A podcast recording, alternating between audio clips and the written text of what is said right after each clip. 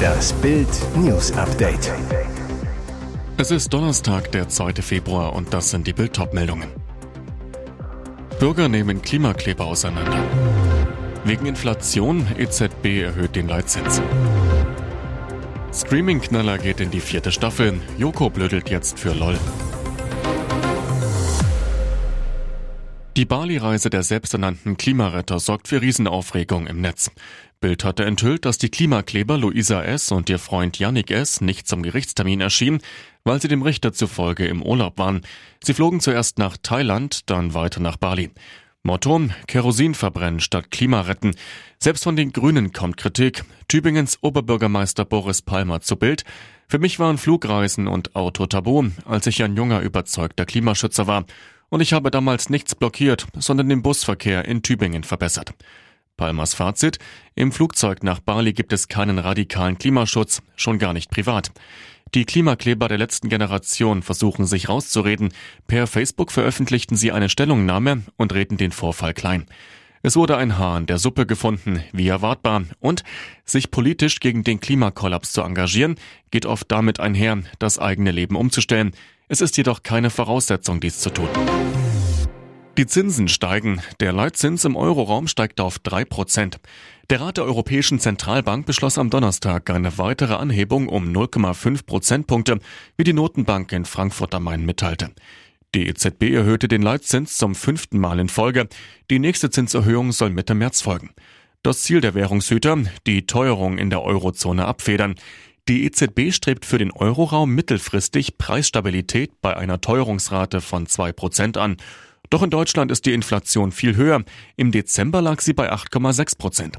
Die Erhöhung des Leitzinses soll der hohen Teuerungsrate entgegenwirken, denn eine hohe Teuerquote schmälert die Kaufkraft von Verbrauchern. Sie können sich für einen Euro weniger leisten. Steigende Zinsen können die hohe Inflationsrate bekämpfen, weil sich Kredite verteuern und das die Nachfrage bremst. Höhere Zinsen können aber auch die Wirtschaftsentwicklung im Währungsraum dämpfen. Seit Monaten haben die Euro-Länder mit den wirtschaftlichen Folgen des Ukraine-Krieges und dem Teuerschock für Energie zu kämpfen. Zwischenfall während des Dschungeltalks, als Stern-TV-Moderator Steffen Halaschka Campkönigin Jamila Rowe live am Mittwochabend im TV interviewt, läuft plötzlich ein Zuschauer auf die Bühne. Danach folgt ein weiterer Mann. Beide reden wirres Zeug. Sofort nähern sich Sicherheitsleute, damit die Situation nicht eskaliert. Die beiden Typen werden aus dem Studio geführt. Während Halaschka die unangenehme Situation souverän meisterte, wirkte Jamila Roves sichtlich irritiert. Sie zu Halaschka, die waren doch gecastet jetzt, oder? Ist das euer Ernst? Jetzt spricht Jamila genauer mit Bild über die Szenen, die für Furore sorgen, und bekräftigt ihren spontanen Gedanken. Ich habe gedacht, dass es sich um versteckte Kamera handelt. Die Siegerin des Dschungelcamps 2023 etwas geschockt. Ich dachte, dass man testen möchte, wie ich reagiere, aber das war ja echt. Sowas habe ich noch nie erlebt. Bedroht habe sie sich aber zu keiner Zeit gefühlt, denn die Situation war in keiner Weise gefährlich. Steffen Halaschka hat ja souverän reagiert, dann kam gleich die Security, Sie haben sie direkt rausgeführt. Nicht über die Witze von Joko Winterscheid lachen, das wird bestimmt nicht so einfach. Aber genau das müssen die Stars der vierten Staffel der von Michael Bulli Herbig präsentierten Streaming-Show Last One Laughing versuchen, denn wer lacht, fliegt raus. Ich sag mal so, wenn du schon vor Lachen am Boden liegst und denkst, es geht nicht mehr, kommt von irgendwo die vierte Staffel her. Mit diesen Worten hatte Bully im vergangenen Jahr verraten, dass es eine Fortsetzung seines Comedy-Krachers geben wird. Jetzt sind alle Namen der Comedians bekannt gegeben worden, die in Staffel 4 von LOL dafür sorgen werden, dass den Fans der Show wieder vor Lachen die Tränen kommen. Die Comedians Max Giermann und Kurt Krömer werden zum dritten Mal dabei sein. Zum zweiten Mal dürfen Martina Hill und Hazel Brugger ran. Auch Cordula Stratmann, Michael Mittermeier, Jan van Weide, Kinostar Moritz Bleibtreu und Moderator Elton werden versuchen, unter keinen Umständen zu lachen, während sie ihre Lachkonkurrenten mit den verrücktesten Sprüchen und Aktionen rauskegeln wollen. Und jetzt weitere wichtige Meldungen des Tages vom Bild Newsdesk. Er hat schon 2400 Mitarbeiter. Habeck sucht Juristen für 20 Millionen Euro. Ihm ist kein Rat zu teuer. Wirtschafts- und Klimaminister Robert Habeck braucht dringend Rechtsberater. Per Ausschreibung bietet sein Ministerium einen Rahmenvertrag zur juristischen Beratung für Fragen der Energiekrise. Auftragswert bis zu 20 Millionen Euro. Die externen Juristen sollen den grünen Minister bei Fragen zur Energiekrise durch kurzfristig zu erbringende Beratungsleistungen unterstützen. Der geplante Vertrag der Rechtsberater soll zunächst bis Ende 2024 befristet sein, aber zweimal um jeweils ein Jahr verlängert werden können. Dabei verfügt Habecks Ministerium für Wirtschaft und Klimaschutz über fast 2400 Mitarbeiter, darunter jede Menge Juristen. Aber anscheinend wachsen dem Minister und seinen Mitarbeitern die Probleme bei der Bewältigung der Energiekrise über den Kopf. Schließlich geht es um die Verstaatlichung von Energiekonzernen, die Einführung von Strom- und Gaspreisbremse oder Notverordnungen zum schnellen Bau von Windrädern. Exklusives Kriegsinterview in Bild. Polen-Premier warnt vor neuem Eroberungsversuch. Er gilt als härtester Unterstützer der Ukraine im Krieg gegen Russland und als schärfster Kritiker der Bundesregierung, Polens Ministerpräsident Morawiecki. In Warschau traf Bild den Polen-Premier zum großen Kriegsinterview. Das sagt er über Wladimir Putins Kriegsplan. Ich denke, es ist Putins Plan, die Ukraine zu umzingeln und dann aus zwei oder drei verschiedenen Richtungen anzugreifen. Er erwartet eine weitere, sehr harte Offensive der Russen, wahrscheinlich im März oder April. Mit Blick auf die Strategie von Bundeskanzler Scholz sagte Morawiecki, nachdem Deutschland komplett von russischem Gas und russischen Rohstoffen abhängig war, hätten viele Menschen einen Wandel erwartet, einen kompletten Wandel. Wir sehen aber, dass Deutschland versucht, halb schwanger zu sein, ein bisschen neu zu denken und die Ukraine zu unterstützen. Aber gleichzeitig scheinen sie, also die Regierung und der Kanzler im Besonderen, immer noch daran zu glauben, dass man mit Russland wieder zur Tagesordnung übergehen sollte. In seinen Augen ist das mit diesem quasi totalitären Regime nicht möglich. Russland müsste sich komplett ändern. Das ganze Interview mit Morawiecki sehen Sie auf Bild.de. Ihr hört das Bild News Update mit weiteren Meldungen des Tages.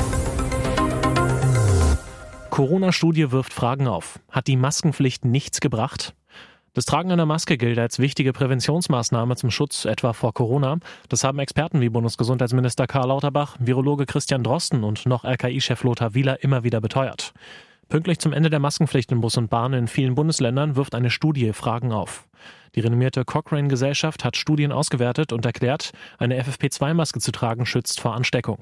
Die Maskenpflicht hatte aber fast keinen Effekt auf die Corona-Ausbreitung in der Bevölkerung.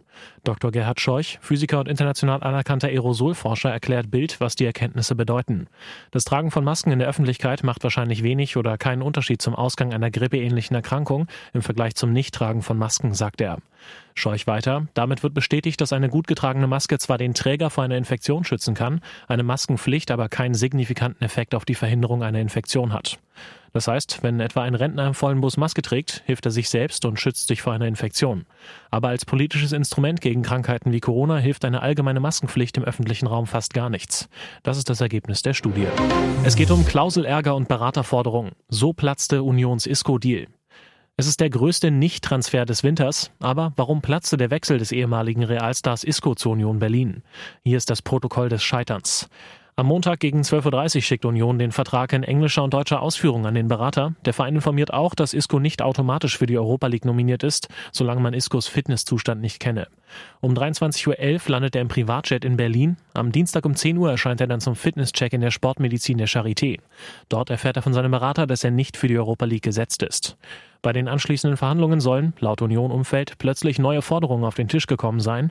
Nach Bildinformationen sollte der Vertrag über anderthalb Jahre laufen, bei einem Gehalt bis Ende dieser Saison über eine Million Euro brutto, plus ein Handgeld von anderthalb Millionen. Für die zweite Saison soll die ISCO-Seite ein weiteres Handgeld von anderthalb Millionen gefordert haben. Diese Summe soll aber im Vertragsentwurf nicht enthalten gewesen sein und wurde von Union verweigert. Ein Missverständnis? Oder wollte die ISCO-Seite den Zeitdruck ausnutzen, weil die Fans den Vollzug bis Transferschluss um 18 Uhr erwartet hatten? Um 20 Uhr flog Isco auf jeden Fall zurück nach Sevilla. Sein Kommentar nach der Landung, sowas kommt vor im Fußball. Hier ist das Bild News Update. Und das ist heute auch noch hörenswert. Sie können es ja doch noch. Nach drei 1 zu 1 Spielen in Folge gewinnen die Bayern mal wieder. Im Pokal-Achtelfinale gibt es in Mainz ein lockeres 4 zu 0. Besonders Winterneuzugang Joao Cancelo feiert einen Einstand nach Maß. Nur einen Tag nach seiner Vorstellung steht der Portugiese in der Startelf und überzeugt. Seine Flanke verwandelt Choupo-Moting aus spitzem Winkel zum 1 zu 0. Doch fast wäre es dazu nicht gekommen. Bayern trifft nämlich nur, weil Cancelo nicht auf Nagelsmann hört. Denn ARD-Experte Bastian Schweinsteiger hat auf seinem Platz dicht neben der Bayernbank was gehört. Was ganz lustig war, bei seiner Flanke zum 1 zu 0 hat Julian Nagelsmann eigentlich zu ihm gesagt, spiel den Ball zurück, so Schweinsteiger. Kommentator Tom Bartels, der kann das Spiel noch besser lesen als Julian Nagelsmann. Schweinsteiger, auf jeden Fall hat er das Gegenteil getan und es stand 1 zu 0 für die Bayern. Eine lustige Situation. Nagelsmann wird Cancelo nach der missachteten Anweisung sicherlich nicht böse sein. Nach dem Treffer spielen sich die Bayern den Ligafrust von der Seele. Müller bedient Musiala, der mit einer Körpertäuschung den Verteidiger stehen lässt und mit einem strammen Linksschuss trifft. 2 zu 0. Bereits vor der Halbzeit macht Sané frei vor Torwart Damen den Deckel drauf. 3 zu 0. In der zweiten Hälfte hat Mainz einige Chancen, trifft aber nicht. Trainer Bo Svensson fliegt zehn Minuten vor Schluss nach einer Wutattacke mit Rot runter. Kurz danach erhöht Davis per Kopfballtreffer zum 4 zu 0. Mainz-Verteidiger Hack fliegt noch mit Gelb-Rot runter. Am Ende kann Bayern-Keeper Sommer seinen ersten Sieg feiern. Nun gilt es für die Bayern, auch in der Liga mal zu siegen. Am Sonntag geht es nach Wolfsburg.